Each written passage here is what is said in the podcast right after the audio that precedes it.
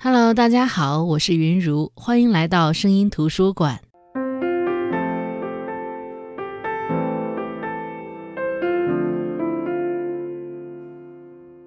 从刚刚过去的国庆黄金周旅游数据，似乎可以看出，新冠肺炎疫情的阴影正在远去。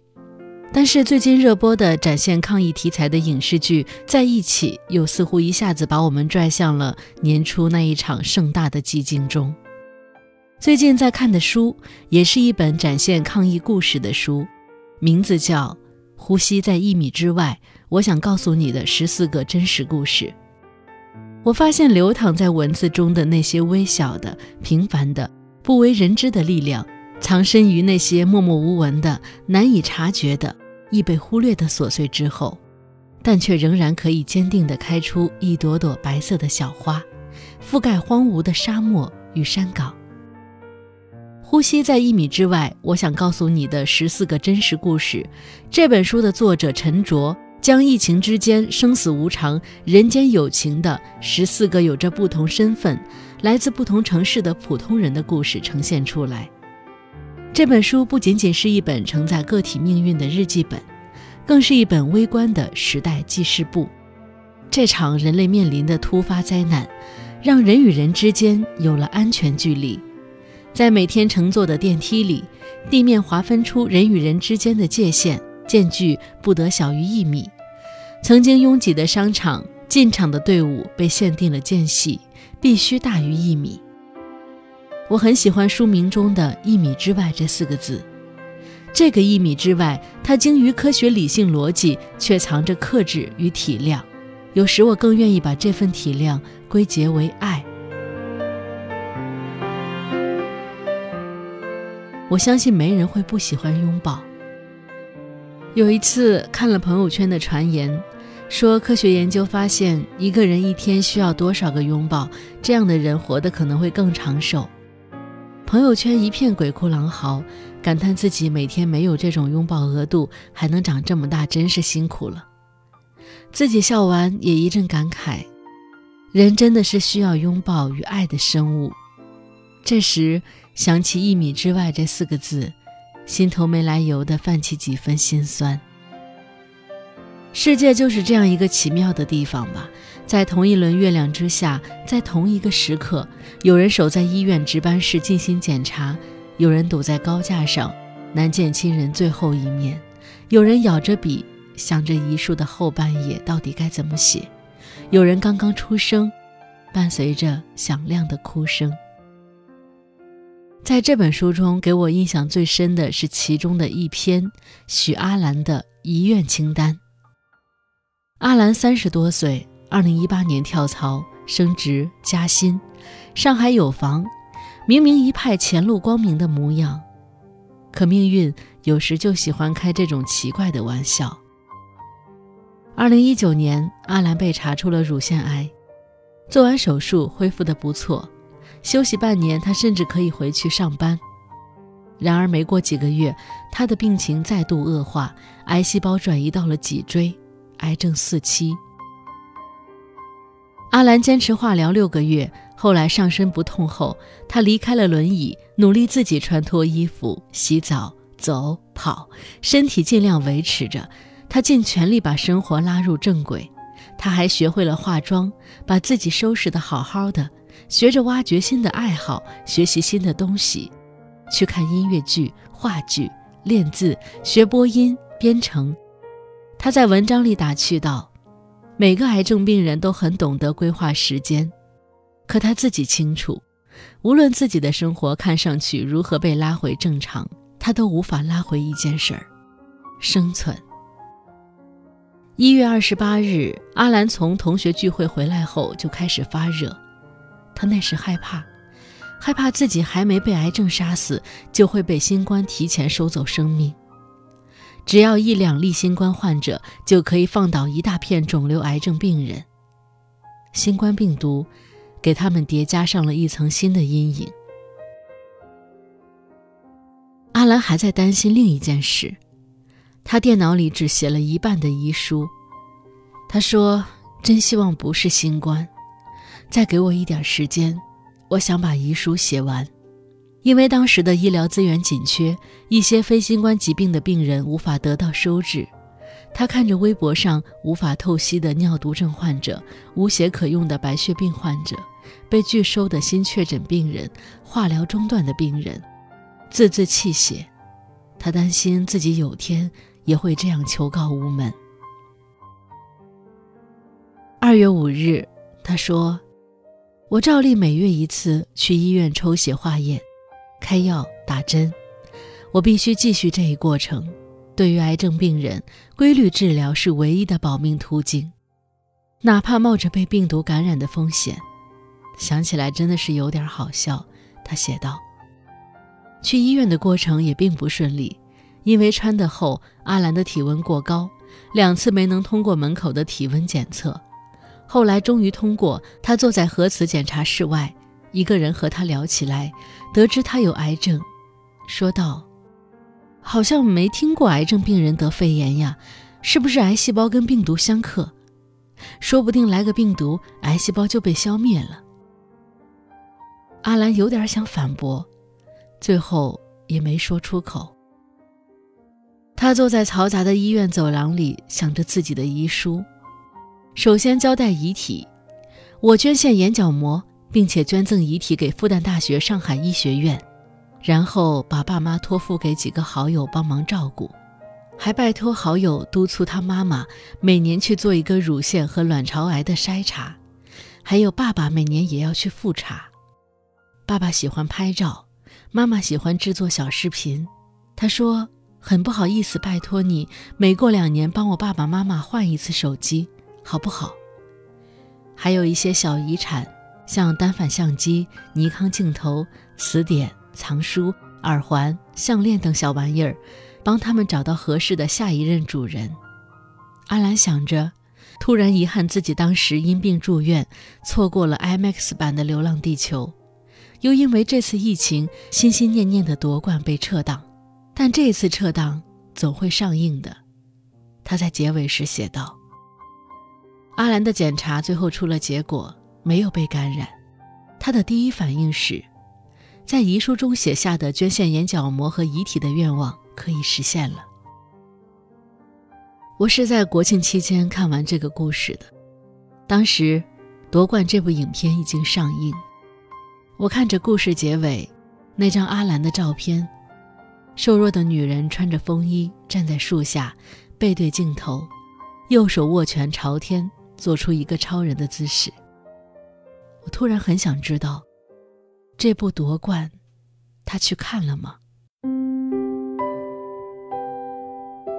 看这本书的每一个故事，你都会感受到，在一个时代大背景下，在大家共同经历一件事儿的时候，你会看到每个个体、每个人都在经历些什么事儿。回想起那段时间的自己。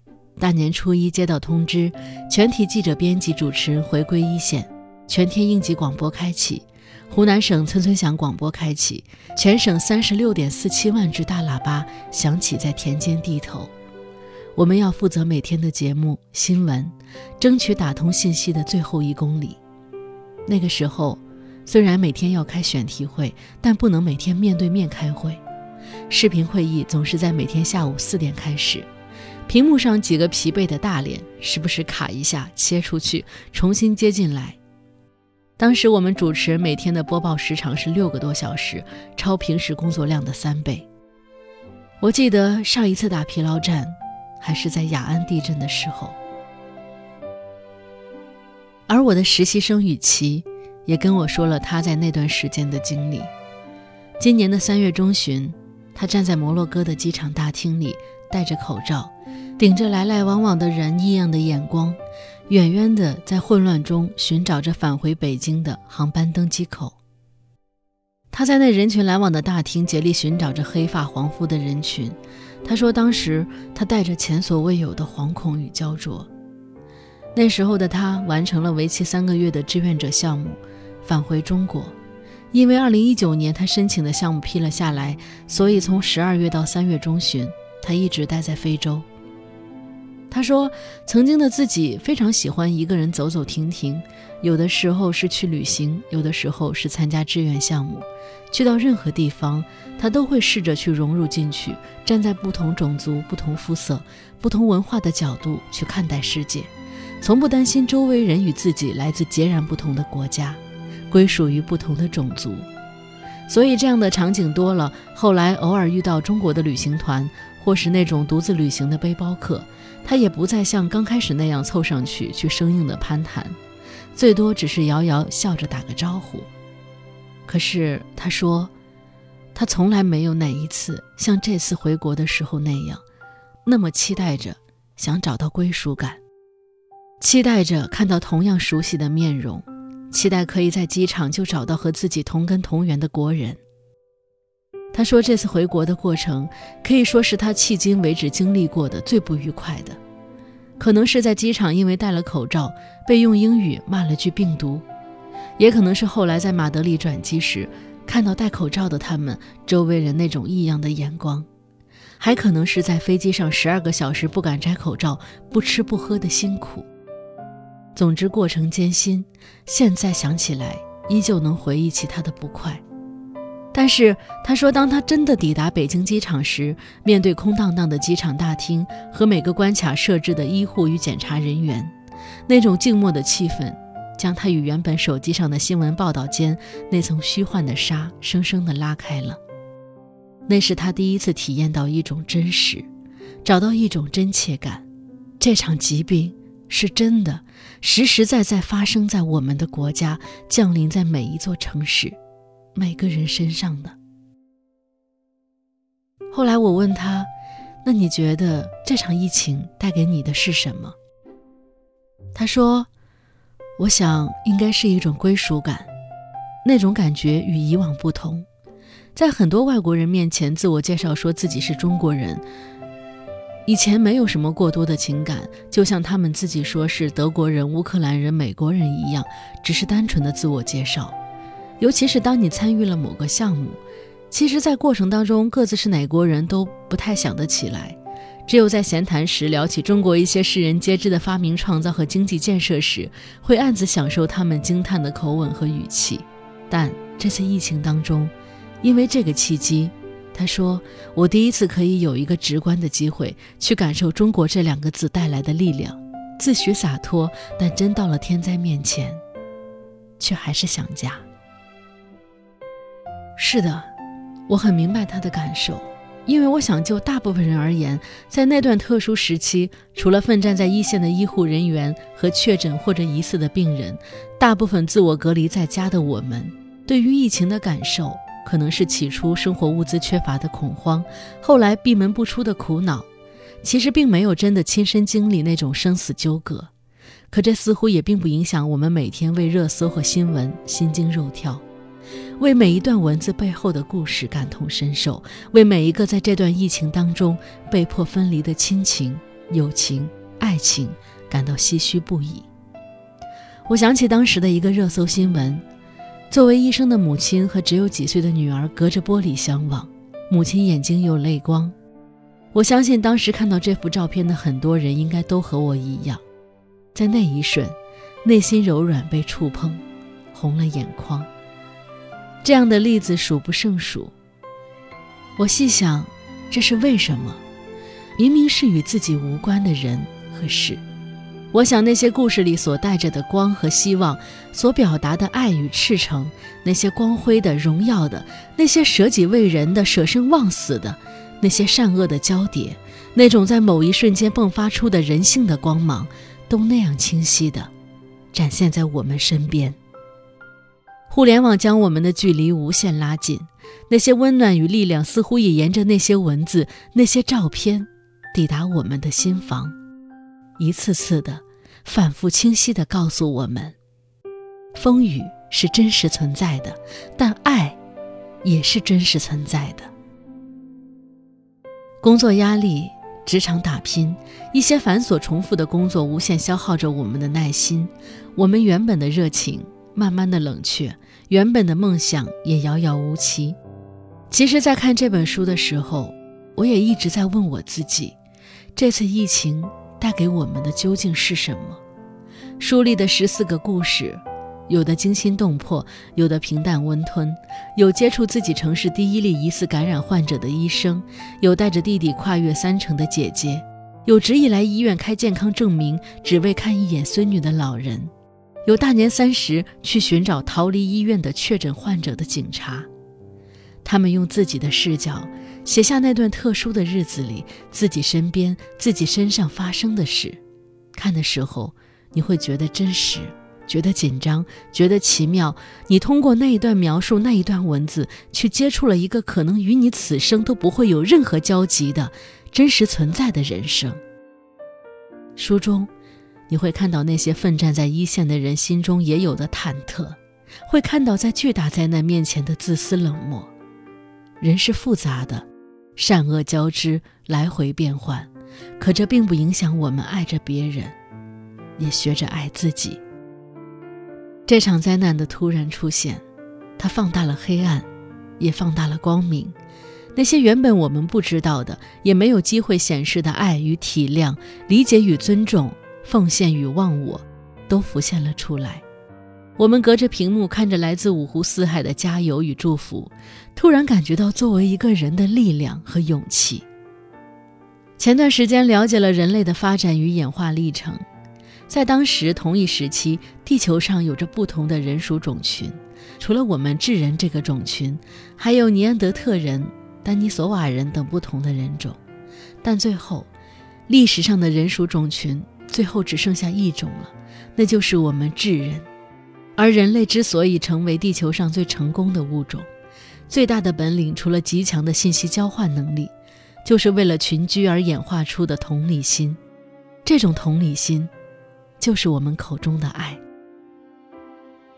人很奇妙，经历过磨难后，我们往往会更偏向于将好的、温暖的记忆留下来。就像我，现在回想起疫情。总是会先想起钟南山带着团队率先奔赴武汉，想起华西和齐鲁两支顶级医疗队在机场笑着擦肩，想起那些守护在第一线的医生、护士、警察、战士，想起那些在请愿书上留下的鲜红指纹，想起奔赴武汉抗疫时恋人最后紧紧的相拥。我不否认，也不会忽视这场灾难当中真实存在的自私与黑暗，可这就是人性。写这篇文字的时候，雨下了一周，空气都是清冷的。可这并不影响，当我回忆起这些温暖的故事，在这萧瑟寒冷的季节，脑海当中的记忆依旧是温暖善良的。远方推开了一扇窗，对褪色的机会望。好的，这就是本期的声音图书馆。今天分享的这本书是由博吉天卷带来的《呼吸在一米之外》，我想告诉你的十四个真实故事。这个春天值得铭记的不只有伟大，还有疫情之下真实的面孔。我想，这也是这本书值得购买、值得放在你的书架上的原因。好的，我是云如，我们下期再见。开最后越走越远只是为何在这纷扰世间，曾经的温暖会浮现眼前？像有白云又飘回蓝天，暖风又吹来了一片花田。